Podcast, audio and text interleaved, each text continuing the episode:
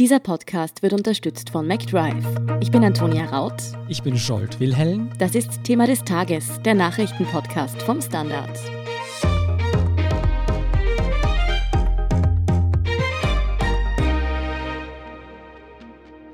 Ein Corona-Impfstoff scheint endlich in Reichweite. Der deutsche Impfstoffhersteller BioNTech hat vielversprechende Testergebnisse veröffentlicht. Und in Zusammenarbeit mit dem US-Pharma-Riesen Pfizer strebt man nun eine Zulassung an. Was wir über den Impfstoff wissen, wie gut er schützt und wann er wirklich auf den Markt kommen könnte, erklärt Klaus Taschwer vom Standard. Klaus, der BioNTech-Impfstoff, bei dem es nun eben solche Fortschritte gab, ist schon länger als sozusagen die heißeste Aktie am Corona-Impfstoffmarkt bekannt. Was wurde denn nun für ein Durchbruch bekannt gegeben? Der Durchbruch besteht darin, dass erstmals bei einem Impfstoff in der letzten Studienphase 3 Daten zur Wirksamkeit des Impfstoffs veröffentlicht wurden. Bei der Phase 3 werden mehr als 30.000 Leute mit dem Impfstoff geimpft, beziehungsweise mit einem Placebo. Im konkreten Fall waren das fast 44.000, also 22.000 kriegen den richtigen Impfstoff und die andere Hälfte ein Placebo. Weder der Arzt, der die Impfung verabreicht, noch die Probanden wissen, was sie gekriegt haben.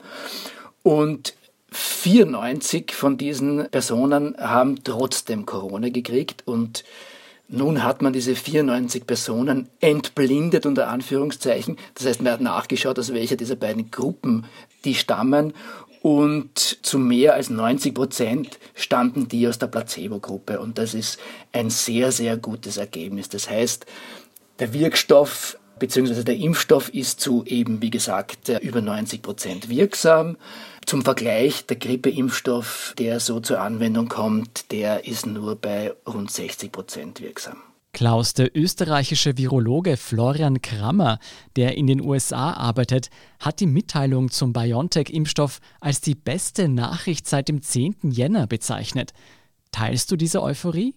Ja, wobei zugegeben auch die Wahlniederlage von Trump eine ziemlich gute Nachricht war, die Florian Kramer sicher auch sehr gefallen hat. Wir dürfen bei aller Euphorie, die übrigens sehr viele andere Experten und Expertinnen auch teilen, nicht vergessen, dass dieser Durchbruch erst ein Zwischenschritt ist. Das heißt, unter anderem der Impfstoff ist noch nicht zugelassen, aber nächste Woche wird mit dem Zulassungsverfahren jedenfalls in den USA und wahrscheinlich auch in Europa begonnen. Dann werden noch weitere Daten mit berücksichtigt. Insgesamt sieht es sehr gut aus. Aber es ist, ein Experte hat es verglichen mit dem Erreichen des Basislagers von Mount Everest bis zum Gipfel noch ein relativ weiter Weg.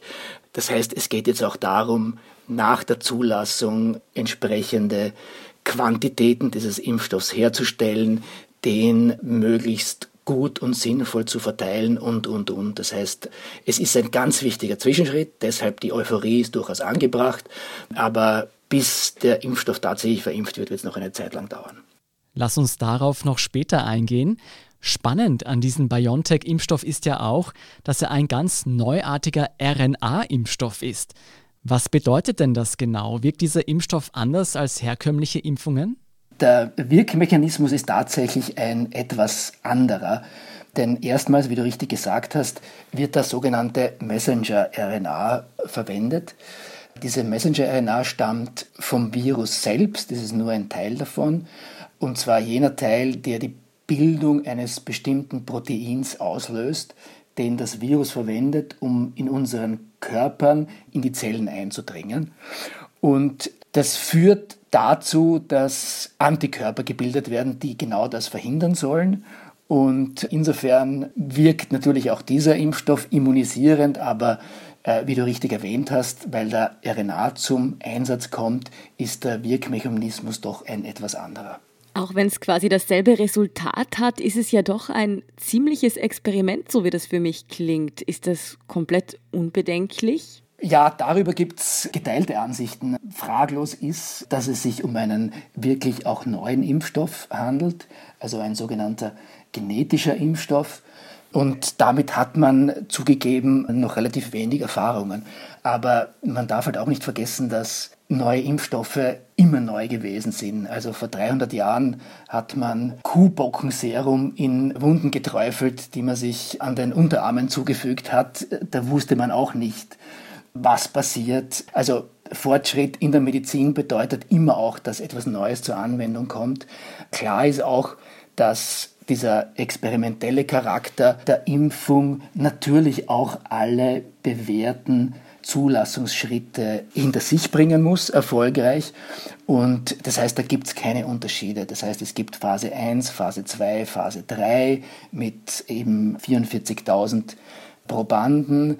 Die werden auch äh, zwei Monate lang zumindest beobachtet nach der Impfung, ob Nebenwirkungen auftreten. Und so stellt man über diese bewährten Zulassungskriterien und Mechanismen sicher, dass das Risiko sich in wirklich ganz engen Grenzen hält. Mm. Du hast jetzt schon davon gesprochen, dass eben das Zulassungsverfahren auf jeden Fall noch dauern wird. Aber die große Frage, die rund um diesen Impfstoff natürlich alle bewegt, ist, kann man irgendeine Zeitspanne sagen, wie lange das jetzt ungefähr noch braucht, bis die ersten Menschen geimpft werden können mit diesem Impfstoff, in Österreich auch? Ja, das ist wirklich eine Gretchenfrage, die man auf mehreren Ebenen beantworten kann und muss. Zum einen gibt es seit heute einen Vertrag zwischen BioNTech, Pfizer und der EU. Das heißt, da hat sich die EU und damit auch Österreich einiges an Impfdosen gesichert. Wann das letztlich in Europa und in Österreich auch bei uns eins ankommen wird, das ist aber nicht ganz klar. Also ich gehe mal davon aus, dass wenn alles mit der Zulassung klappt, dass das schon im Dezember in den USA, möglicherweise auch in Europa abgeschlossen sein wird. Und es könnte sein, dass der Impfstoff im Dezember in den USA vorliegt, aber natürlich nur in beschränkter Quantität, weil BioNTech und Pfizer haben erst mit der Produktion begonnen, zwar eh schon vorsorglich etwas früher, aber die geben an, dass sie bis Ende dieses Jahres nur 50 Millionen Dosen produzieren werden können. Jetzt muss man den Impfstoff zweimal verimpfen, bis er wirkt. Das heißt, das sind schon einmal nur 25 Millionen Menschen. Und dann ist natürlich die Frage, wie jetzt die genaue Verteilung nach Ländern, aber auch in den Ländern nach Personengruppen aussieht. Hier gilt, dass zuerst mal das Gesundheitspersonal geimpft werden soll und dann die Risikogruppen. Das heißt, es wird für unser eins, ich würde mal schätzen, bis Mitte nächsten Jahres dauern, bis wir eine realistische Chance haben, geimpft zu werden. Aber wir sprechen hier doch eher von Monaten als von Jahren, jetzt mal als gute Nachricht, oder? Ja, das auf jeden Fall. BioNTech und Pfizer sind nach eigenen Angaben in der Lage, im Laufe des Jahres 2021 immerhin 1,3 Milliarden Dosen herzustellen. Das ist schon ziemlich viel. Was wir natürlich auch nicht vergessen dürfen, ist, dass andere Impfstoffkandidaten auch in der Phase 3 bzw. vor Abschluss der Phase 3 stehen. Also da gibt es ungefähr zehn Impfstoffkandidaten dieser Art und die kommen da natürlich auch noch dazu. Du hast ja schon angesprochen, dass es auch Pläne gibt, die Aufteilung innerhalb der Länder zu organisieren. Gibt es diesbezüglich schon ein Konzept seitens der österreichischen Regierung? Ja, wie bereits angesprochen, geht es darum, besonders wichtige Risikogruppen äh, zu schützen, beziehungsweise, ich fange nochmal an. Äh, zum einen geht es darum, äh, besonders wichtige Gruppen, also Systemerhalter zu schützen, also insbesondere das Gesundheitspersonal und dann eben natürlich auch die älteren Personen, die natürlich besonders von Covid-19 betroffen sind. Hier muss man allerdings auch dazu sagen, dass wir noch keine ganz konkreten Daten haben, wie gut dieser Wirkstoff auch bei älteren Personen, auf die es besonders ankommt, wirkt. Das heißt, da gibt es noch viele offene Fragen. Eine andere offene Frage, die wir noch nicht angesprochen haben, ist die der Logistik. Wie wird dieser Impfstoff ausgeliefert? Wenn einmal die entsprechenden Dosen vorhanden sind, weil das Problem bei RNA-Impfstoffen ist, dass sie längerfristig eigentlich nur bei minus 80 Grad Celsius gelagert werden können. Das heißt, auch dafür braucht es die entsprechende Infrastruktur. Solche Kühlbehältnisse gibt es zwar in Unikliniken und sehr guten Spitälern, aber das stellt natürlich insbesondere für ärmere Länder eine Herausforderung dar, wie die dazu kommen. Was man immerhin weiß, und das ist die gute Nachricht, für die letzten Tage vor der Verimpfung dieses speziellen Impfstoffs braucht es nur Kühlschranktemperatur, also zumindest fünf Tage hält der Impfstoff auch im Kühlschrank, möglicherweise bis zu zwei Wochen, aber das wird man erst im Dezember erfahren. Lass uns vielleicht noch einmal auf BioNTech selbst zurückkommen. Woran hat denn BioNTech vor Corona gearbeitet? Und warum ist man so schnell in der Entwicklung dieses neuen Impfstoffs gewesen? Ja, das ist eine extrem spannende Erfolgsgeschichte. Die beiden Forscher, die da dahinter stehen, sind Deutsch-Türken, ein, ein Ehepaar. Sie heißt Özlem Düreci und er heißt Urs Şahin. Sind beide Mediziner, die in Deutschland studiert haben und sich dann eigentlich auf Onkologie, auf die Behandlung von Krebs spezialisiert haben. Und die arbeiteten in Mainz bei einem österreichischen Pionier der Krebsimmunologie, einem gewissen Christoph Huber. Und der Versuch bzw. die eigentliche Intention bei der Gründung von BioNTech, die 2008 erfolgte, war, mittels Immuntherapie Krebs zu therapieren. Die Wirkmechanismen sind ganz ähnlich wie die, die ich geschildert habe. Also da versucht man auch wirklich zielgenau mit RNA den Tumor zu attackieren und ihn so auszumerzen. Die beiden Forscher haben aber dann äh, Anfang des Jahres im Jänner, als sie davon erfahren haben, dass es jetzt dieses neue Virus gibt, das wahrscheinlich sich zu einer Pandemie auswachsen wird, sofort ihre gesamte Forschung umgestellt und begonnen, diesen Impfstoff zu entwickeln und waren dabei, wie man sieht, extrem erfolgreich. Sie haben ihr Projekt Nomen est Omen Lightspeed genannt, also Lichtgeschwindigkeit, und haben, obwohl die wirklich das erste Mal auch so einen Impfstoff entwickelt haben, alle Konkurrenten bis jetzt überflügelt. Und die haben wirklich im Jänner das schon im Gefühl gehabt, dass es da bald und sehr dringend einen Impfstoff brauchen wird?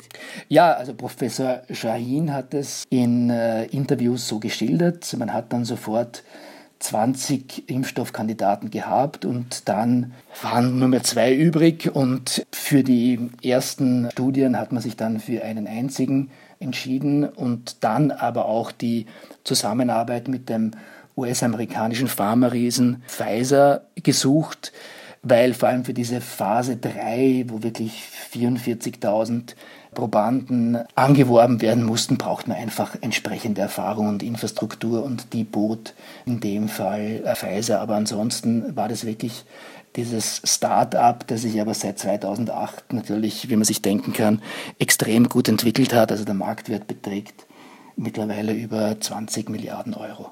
Wow. Wie sieht es denn mit den anderen Impfstoffen aus, die du jetzt schon immer wieder angesprochen hast? Sind da auch welche dabei, die sehr vielversprechend und auch schon sehr weit wären? Oder ist da BioNTech im Moment wirklich einfach mit Lichtgeschwindigkeit voraus? Nein, auch die anderen sind sehr weit. Also es sind elf in dieser letzten abschließenden Phase drei. Unter anderem auch jener der Uni Oxford zusammen mit der britisch-schwedischen Firma AstraZeneca. Dann gibt es noch einen anderen RNA-Impfstoff den der Firma Moderna. Ein deutsches Unternehmen CureVac ist auch sehr gut im Rennen. Auch chinesische Impfstoffe sind relativ weit. Das heißt, das sieht sehr gut aus. Aber wie gesagt, der Durchbruch, der jetzt erstmalig BioNTech gelungen ist, ist wirklich auch konkrete Daten über die Wirksamkeit zu haben. Aber allgemein wird damit gerechnet, dass auch diese genannten Impfstoffe in den nächsten Wochen ihre Zulassungsverfahren beginnen werden können. Was ist denn mit dem besagten chinesischen und auch mit dem russischen Impfstoff? Die sind ja teilweise schon in Verwendung. Wissen wir etwas darüber? Ja, leider relativ wenig, außer dass sie in Verwendung sind. Die haben diese Phasen der Impfstoffzulassung ein bisschen sehr übersprungen, um es harmlos zu formulieren. Also diese Phase 2 und 3 hat man nicht wirklich genommen, beziehungsweise hat man sich nicht wirklich angetan. Das ist quasi Real-Life-Testing sozusagen. Das heißt, man weiß weder ganz genau, wie gut diese Impfstoffe, also dieser russische heißt Sputnik 5, wirklich wirken und man weiß auch ziemlich wenig über Nebenwirkungen. Das heißt jetzt nicht, dass die unwirksam wären und viele Nebenwirkungen haben könnten, aber dass die dieses reguläre Zulassungsverfahren umgehen, wird in der Fachcommunity als sehr großer Mangel angesehen. Klaus, um nochmal einen Blick in die Zukunft zu wagen, Jetzt angenommen, dieser Impfstoff wird zugelassen und ist dann Mitte nächsten Jahres für uns alle auch zugänglich. Heißt das dann, dass die Corona-Pandemie überwunden ist oder müssen wir uns immer noch darauf einstellen, dass die Welt wohl eine ganze Weile noch nicht wie früher sein wird? Ich denke, dass es zwar wirklich einen Licht am Ende dieses Corona-Tunnels mit Mitte nächsten Jahres in etwa gibt, wie du richtig gesagt hast, aber das Charakteristikum einer Pandemie ist eben, dass sie weltweit existiert und weltweit Schäden anrichtet und bis es tatsächlich gelingen wird, diese Impfstoffe auch an alle Menschen zu verteilen, wird es sicher noch mehrere Jahre dauern. Klar ist aber auch, dass mit diesem jetzt Durchbruch bei diesem ersten Impfstoffkandidaten es sicher schneller gehen wird, als man vielleicht lange befürchtet hat, weil, wie schon mehrfach erwähnt, also es ist wirklich eine absolute Rekordgeschwindigkeit, in der das gelungen ist. Und wir können wirklich hoffen, dass sich im Laufe nächsten Jahres zumindest bei uns in Europa die Situation etwas entspannen wird. Ja, ein Hoffnungsschimmer ist es jetzt allemal und auch eine Riesenleistung von diesen Wissenschaftlerinnen und Wissenschaftlern. Danke für deine Einschätzungen, Klaus Taschwer. Sehr gerne. Wir sind gleich zurück.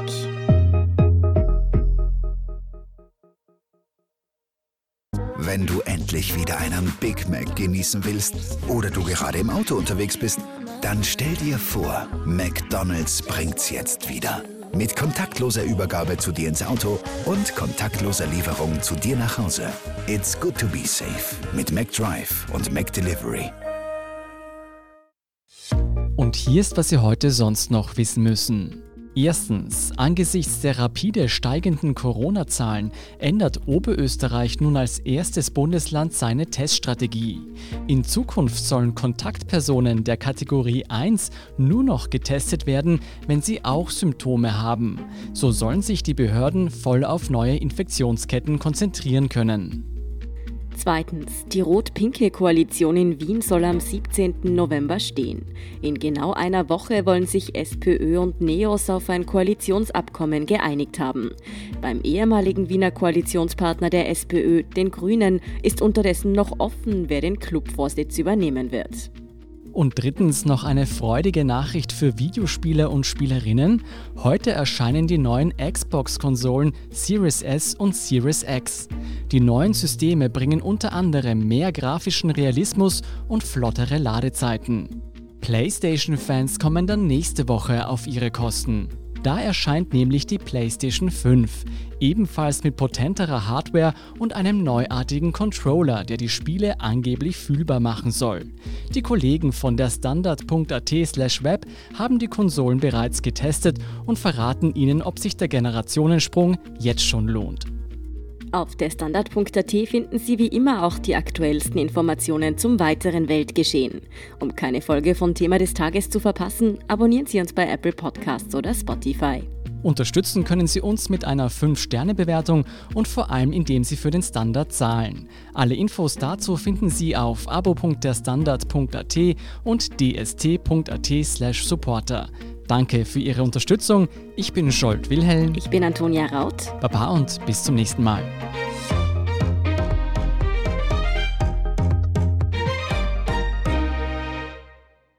Wenn du endlich wieder einen Big Mac genießen willst oder du gerade im Auto unterwegs bist, dann stell dir vor, McDonald's bringt's jetzt wieder. Mit kontaktloser Übergabe zu dir ins Auto und kontaktloser Lieferung zu dir nach Hause. It's good to be safe mit McDrive und McDelivery.